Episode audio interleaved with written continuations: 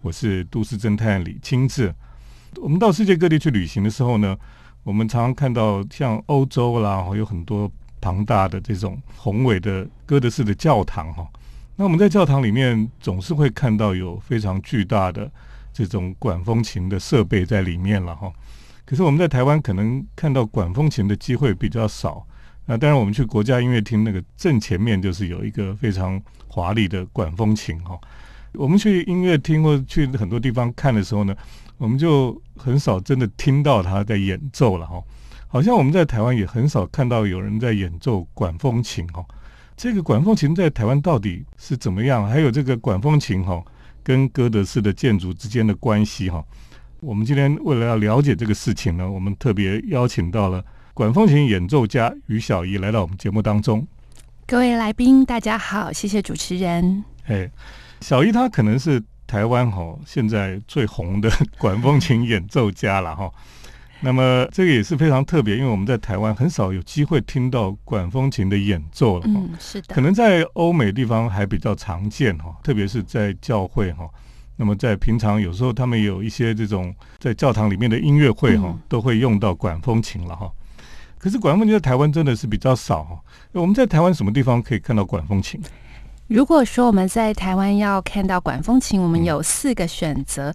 第一个选择是在音乐厅里面，那台湾有四个音乐厅有管风琴，嗯，国家音乐厅、高雄卫武营。新的，对，还有屏东演艺厅，最后一个是在北艺大的音乐厅，这是在音乐厅殿堂里面的管风琴。第二个地方呢，你可以看到管风琴，就是在呃学校，譬如像台湾神学院，嗯，以及北艺大的练习室也有，或是东吴大学的，呃，他们里面有个教堂，他们也是有作为音乐系的教学使用，所以是在学校里面。那第三个呢，当然就是教堂了。那在教堂里面的管风琴，大部分时候是开始在一个非常。美好的一个奉献的故事，几乎每一个教堂有管风琴都是有一个美好的故事。那最后一个比较特别，你在哪里可以看到管风琴呢？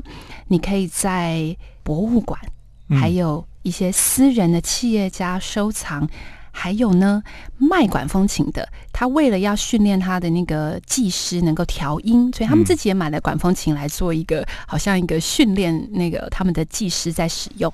所以有四个地方。嗯，因为在台湾的管风琴哦，当然有大有小了哦。台湾最早有管风琴的时候是什么时候？这个问题真的非常棒，就是台湾的第一台管风琴有两台，他们是一起坐着美国的海军的舰队过来。那那个年代呢非常重要，我永远都背在心里哦，因为那是这个乐种的开始。它是在西元一九六四年。好，是一个叫跟美国的一个握手计划，呃，就是把这两台管风琴这样送过来。那送过来之后呢，现在分别坐落在奇美博物馆，还有太平镜长老教会。那也就是说，对对对，同一台军舰上面载了两台管风琴，坐落在，当然都是辗转辗转。尤其是奇美博物馆的那一台管风琴，原本是在台南的神学院。然后后来拆卸下来，好放在仓库里面。那是由企业家许文龙先生花钱把它修复，呃，现在放在博物馆里面。它是具有一个历史跟一个意义的。他当初为什么美军要在？但是再来是放在哪里啊？所以在一开始来的时候，第一个就是放在南神台南的神学院。嗯，那在太平清长老教会的呢，就是在这个教堂里面。那当然，其实就是在台湾早期的这第一代的这个管风琴，大部分都是美国的一些。教堂不要的管风琴，所以我们就会去思考到管风琴这个东西，它是一个建筑物体的一个部分，它是很多部分可以去拆装的，所以常常是一个教堂不要了，那我们在台湾有一些宣教士有那样子的一个情怀，然后就促成这样美好的事情，把它运过来，然后台湾当地的技师去把它重新的组装。哇！所以，关于管风琴哈跟建筑之间的故事其实很多了哈。我们等一下继续请于小姨来跟我们分享。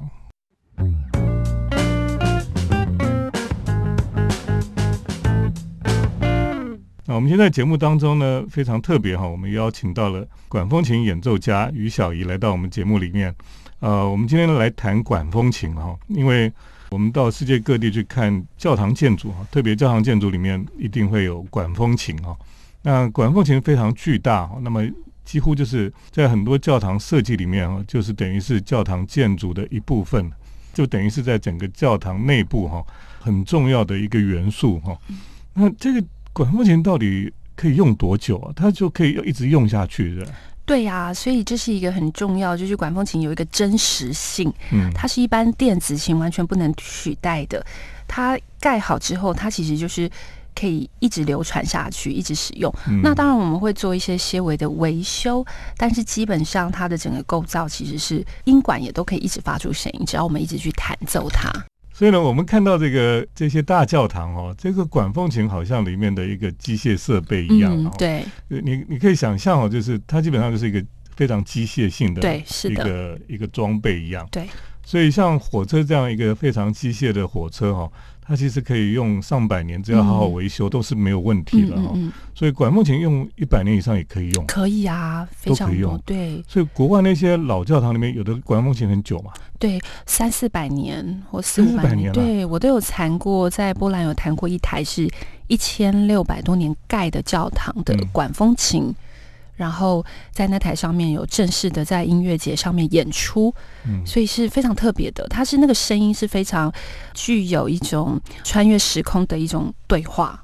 所以如果你弹一个三四百年的管风琴，会觉得比较不一样吗？会会会，因为它的整个触键不一样，还有它的键盘可能也比较小，嗯，所以每一台的管风琴都长得不太一样，所以这就是跟别的乐器不同之处，就是它没有一个。标准范本，因为它就是根据每一个场馆、每一个教堂或是音乐厅所独特去设计的，所以它的操控台、琴座也都不一样。对，我觉得小英，你以前也学过大提琴嘛？哈，我学过声乐，我小时候学中提琴，中提琴好，然后你也学过钢琴，钢琴对。对，所以这么多乐器里面，你觉得管风琴它的独特之处在哪里啊？它的独特之处就是你必须要跟这一个乐器、跟这个空间融为一体。你第一个要弹管风琴，你就要知道你不是在弹乐器，其实你必须要去操作，你需要有很好的掌控力。就像刚刚教授说的是，其实它就是一个机械，它非常的笨重哎，特别是一些古老教堂的管风琴，它其实弹下去的键是非常重，因为它是牵引着那些音管，所以弹下去是要很大力气的。所以它的动力是电动还是？早期最开始是水力，再来是人力。然后一直到呃十八世纪开始是电力鼓风，所以现在我们就是有个鼓风马达，只要电源一打开，它自己就会鼓风。所以它等于就是用风的力量传进这些风管里面，对，是的，风管，然后就会出现不同的声音。对，但它还是会有另外一个机制，就是嗯，必须要用琴键去决定你要哪一根音管，所以要有那个动作弹下你要的那颗音高。嗯。这的确是，这有点像开车了哦，是真的。是他开那个车是非常庞大复杂的一部车子哦。对。那我们知道，像我们开车以前开那种没有动力方向盘的时候哈，你要费力。对对对，真的 真的。就是要使很多的力量这样。对。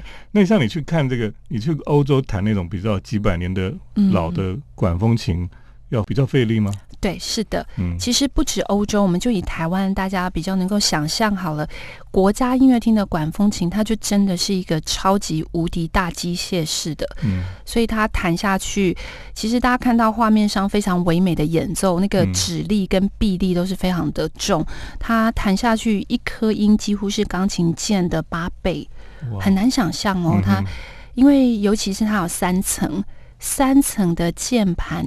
一直把它连着连轴音色堆叠之后，它是非常重的。嗯，那当然，如果我们想到高雄卫武营，它就是一台法拉利。哇！所以它其实就是你只要踩一下，什么都有了，所以你也不用太多的操控。那弹法是完全不一样，是完全不同的世界。真的用车子想象是最棒的。对，而且当然我们开车现在车子越来越简单，嗯，而且很轻松了哈。然后有很多电脑设备可以帮助你这样子。那像你在弹这个管风琴的时候，其实手脚都要并用。是啊，嗯，对，其实是非常不容易的了哈。等一下，我们再去请小姨来跟我们分享。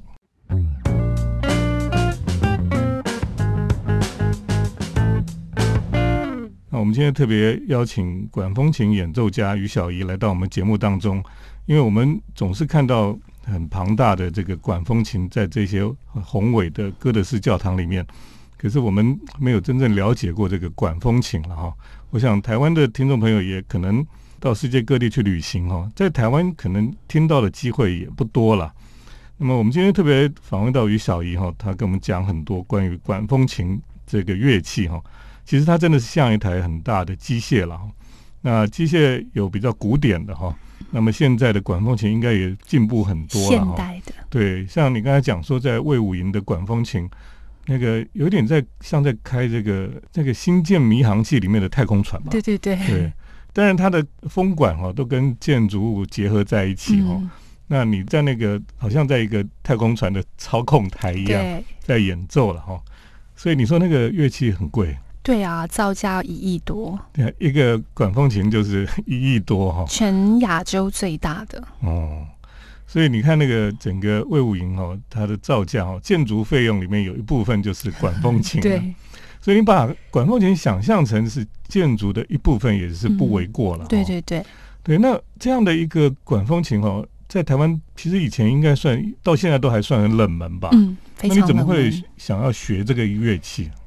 一开始是因为在教会的缘故，因为教会需要演奏管风琴，不管是婚礼啊，或是追思礼拜，都需要用管风琴这样的乐器来弹奏。那我因为这样去学习，那可是我当我开始在从事管风琴这样的一个工作的时候，我就有这种一种神秘的召唤。那因为这乐器真的太特别，它怎么特别呢？它乐器的取得不容易。所以，也就是你要学习这个东西，第一个你必须要有一个意志力，还有你要有下定决心，你要把这当做你一辈子的置业在经营。不然，其实就像刚刚主持人说的，就是哎，好像我现在很火红。其实那个火红是因为我一路的坚持，所以被看见。因为他乐器取得太不容易了，我必须要到教堂才能够练琴。那 CP 值是非常的。低就是呃，我要花很多的时间，但是我在练习上，我要跑到教堂去，然后练习不易，展演也不易，好，所以就一路上的坚持跟对这个乐器的使命跟召唤，所以就让我一直坚持到现在。我对啊，因为的确有管风琴的地方也不多了，你总不能买一台管风琴回家练，那你怎么练？你只能到教会去练。对呀，其实所以这跟我一直支持我的教会有关。我们教会有一台跟魏武营的管风琴同一个牌子，只是它是它的十分之一，那也要一千多万哦。好，所以蒙甲对对对，蒙甲长老教会，蒙甲长老教会的管风琴就要一千多万，那都是教会的会有奉献的。那他们有聘请管风琴师，那因为我在负责这样的管风琴，所以我可以在使用上以及在技巧精进上能够来支持我的展演。那当然，我也有一台电子的管风琴，在家里面。对啊，在家里面可以练习。所以平常也是要练管风琴，每天每天练，因为你脚一下一下，因为它是身体的，就是你一定要练。所以真的练管风琴应该很像健身一样，非常 对。所以我我们弹管风琴的人都不太爱运动，因为其实你弹完巴哈已经都在喘，真的累。哇，很难想象哦，真的是手脚并用。是是，对，因为像管风琴这么大一台机器哈，就真的有点像是在开一台很巨大的战舰一样。对啊，这真是很特别的一种经验了哈。嗯，那你觉得你在学习管风琴里面哈？最大的困难在哪里？最大的困难应该是，嗯，第一个就是我我觉得他的曲目真的非常的难哦，因为所谓的难就是说他必须要双手双脚在演出，所以我觉得那个困难应该是第一个就是练习非常的不，而且它是非常挑战你的意志力跟你的身体的极限。嗯，你光要展演。好好的弹完一首歌或者是一个经典的曲目，其实你要花非常多的体力，嗯，跟意志力，光练好真的是非常难。对，所以当年哈，其实像巴哈他写了很多管风琴的音乐哈，所以他自己也会弹。他自己在当时是最有名的管风琴家。嗯，其实巴哈在当时他闻名的是他管风琴师的身份。他的作品有一千多首，里面大约有四分之一是管风琴的原创。嗯，而且他是用管风琴在讲道。他就用他的管风琴在诉说一些信仰上面的一些道理，嗯所以人家也说他是音乐的神学家。哇哦，所以其实巴哈很厉害，就是说哈，其实，在那个年代里面，我我想很难找到一个地方你可以听到那么那么庞大的声音哈。那么在哥德式的教堂里面，你走进去，然后整个管风琴的音乐就充斥在其间，有点像一种沉浸式的那种体验哈。嗯然后你就觉得很震撼呐、嗯，这是管风琴很大的魅力哈，就让我们觉得很特别的地方。我们等一下去请小姨来跟我们分享。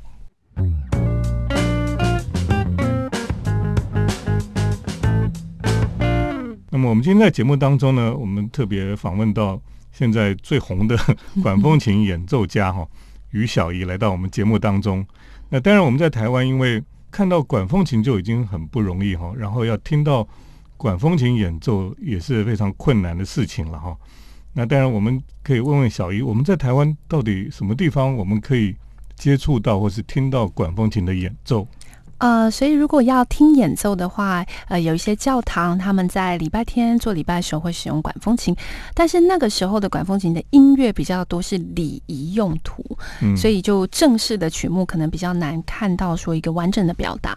那在国家音乐厅常常有管风琴的节目啊，那这个月底呢，一月三十一号呢，在国家音乐厅就有一场管风琴的独奏会，是非常特别的哦。这是你演奏的，对呀、所以这的确是很特别，因为我们其实你即使去国家音乐厅，也是很少有管风琴的演奏了。你虽然你每次去都是看到管风琴很漂亮在前面，很像装饰品。对，这种装饰品就觉得是建筑装饰的一部分那种感觉哈。那真正听他演奏的机会不多了哈。对，其实不多。你你在一月底的这个演奏会哈，叫做气语情深啊。嗯，为什么叫气语情深？所以像这个器语，其实就是对这个伟大乐器的致敬。哦，因为如果没有嗯这个乐器，就没有我嗯这个展演者，所以我是一个媒介。所以真的这个。伟大的乐器才是这个乐种的一个很重要部分。那琴声就是管风琴，不是只有一个澎湃的曲式，它也有非常安慰人心或是深情的。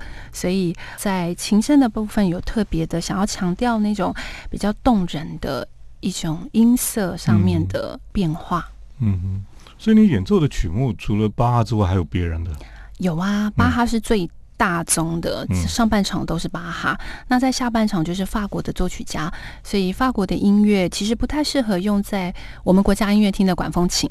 可是呢，呃，想要让听众朋友感受一下法国那种浪漫跟嗯声响上面的震撼，所以我还是选择了法国的作品。是，所以你你说我们的这个国家音乐厅的这台管风琴是比较适合弹巴哈的，对啊，因为它整个设计就是一个巴洛克式的、啊，嗯哼，所以比较适合展演这种呃巴洛克式的音乐。所以不同的这个管风琴也有不同的曲目的适合，是的，所以嗯。像意大利的曲子，可能早期意大利巴洛克的曲子就是比较多手键盘，就比较没有那么多脚，因为它管风琴的构造里面就没有角，所以嗯。曲目就跟他的管风琴息息相关。嗯，所以听众朋友，如果你对管风琴很有兴趣哈，因为我觉得，特别是我们喜欢建筑的人哦，都会想要知道一下，说在这个巨大的教堂里面哈，这个巨大的机器哈、哦，它演奏出来到底是什么感觉了哈、所以在月底呢，在国家音乐厅有这个机会哈、于小怡她的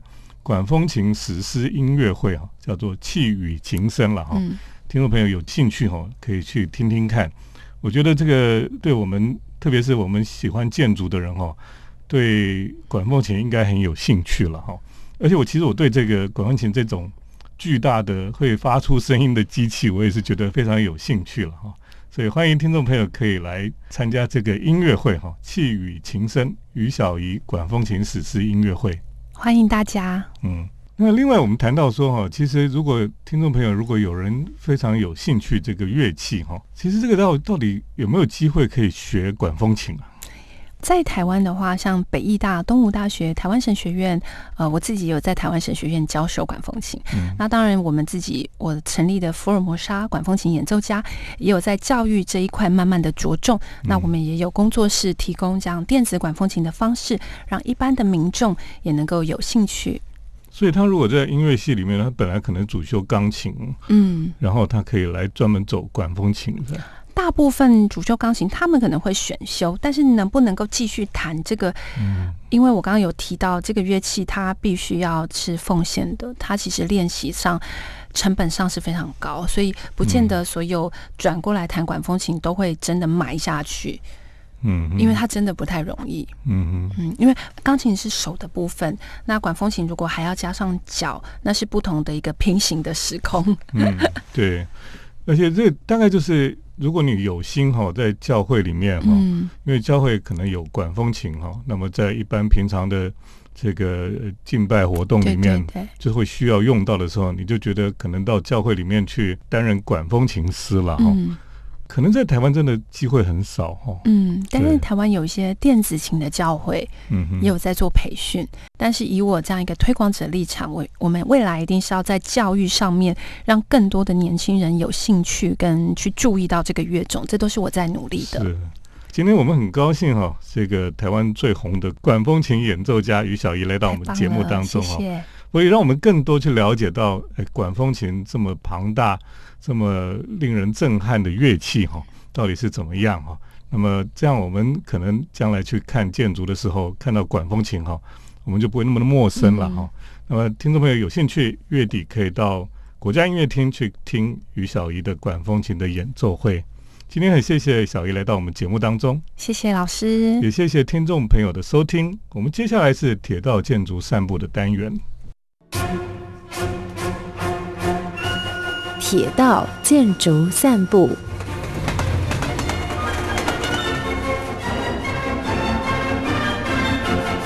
欢迎来到铁道建筑散步的单元，我是都市侦探李清志。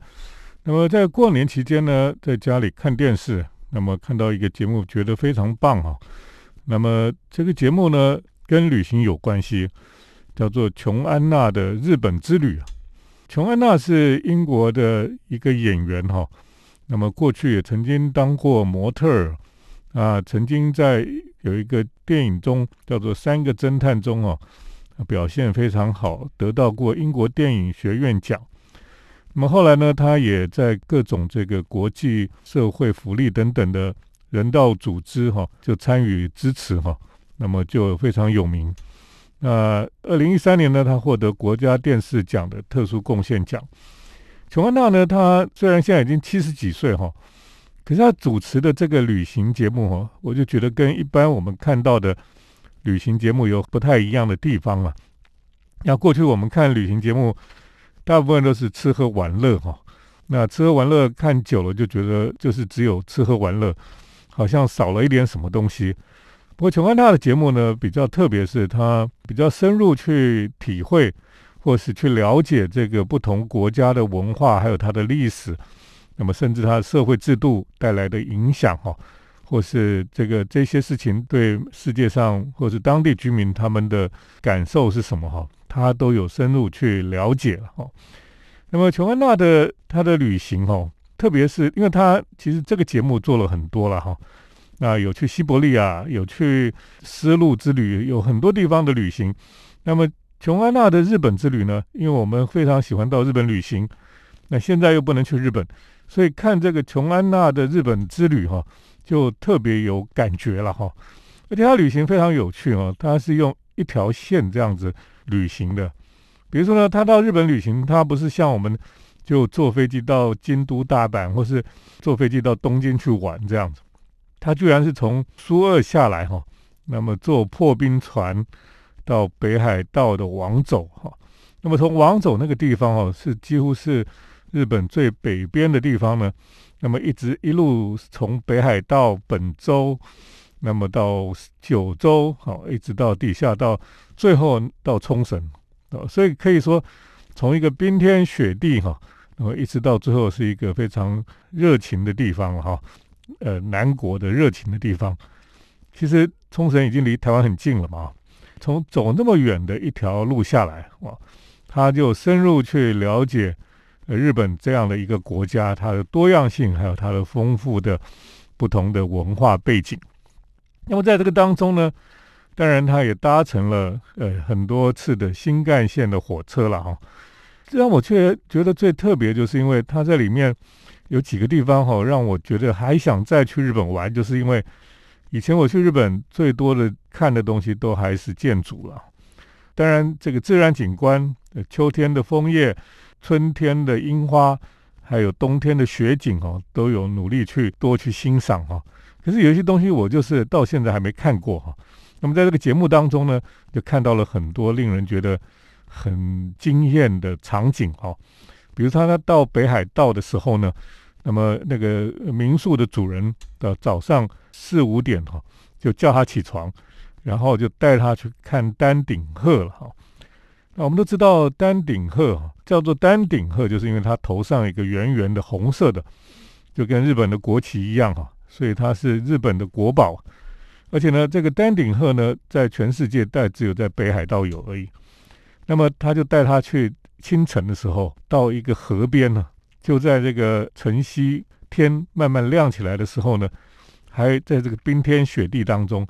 你就可以看到成群的丹顶鹤，那么在河畔哈聚集在那个地方，那么每一只都非常的漂亮啊。那这个丹顶鹤飞起来的时候，也是那个姿态非常的优美了哈。你看这个丹顶鹤的时候，你就觉得说哇，日本的文化哦，其实有点像丹顶鹤一样，就是这么的稀有，那么的珍贵哈，可是又那么的优美哈。那当然，他后来也到了长野了哈。长野有一个东西我也没看过。可是，就是在这个影片当中，他也去看了哈，就是长野的那些猴子哈。那么他们在冬天冰天雪地的时候呢，他们居然就自己会去泡温泉了哈。这个也是令人觉得非常特别的地方哈。这个长野的猴子居然会自己在那边泡温泉，而且很会享受泡温泉的乐趣哈。这个也是将来如果疫情结束之后呢，我也好想再去看看的。一个日本非常特殊的景观了哈。那在这个琼安娜的日本之旅里面哈，除了这些自然景观很让人家惊艳之外呢，他也深入去探讨了很多日本的过去的问题了哈。比如说，他也去稍微深入了这个福岛核灾的地方好，那么到那个地方去访问，有一个人他从来不离开那个地方，好去了解这个事情。那么呢，他也去广岛跟长崎这些地方，曾经受过核子弹爆炸的地方哈，去呃访问去了解这个地方那个曾经发生过非常悲惨的事情。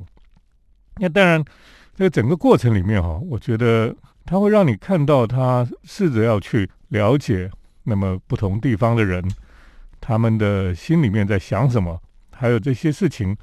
对他们的影响到底是什么？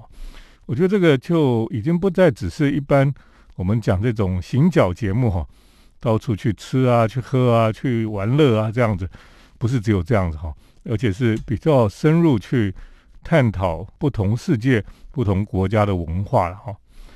那他的旅行很多时候是搭火车，除了琼安娜的日本之旅之外哈，他的节目还有很多哈，比如说呢，他。他有一部就是在讲这个琼安娜的这个西伯利亚哈长征的哈，就是他从香港啊进去，然后呢坐火车到北京啊，那从北京呢再坐火车到大同，从大同呢一直上去哈，也是坐火车，那么坐到蒙古，那从蒙古呢进到了苏俄的西伯利亚，那么这条路线也是从南一直到北这样子。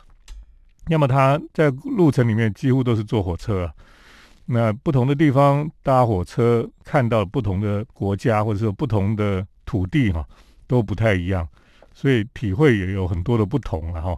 那我觉得这也是搭火车旅行非常有趣的这种地方。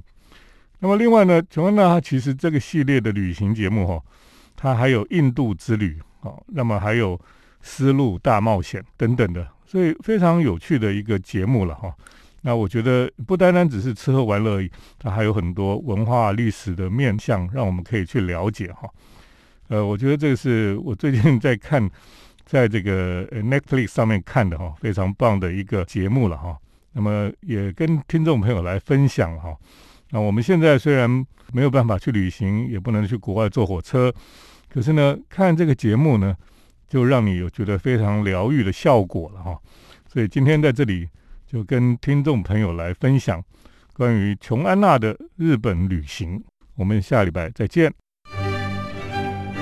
每一条铁道，每一个车站，每一种火车，都有令人惊艳之处，能为我们的世界开启一道通往梦想的窗。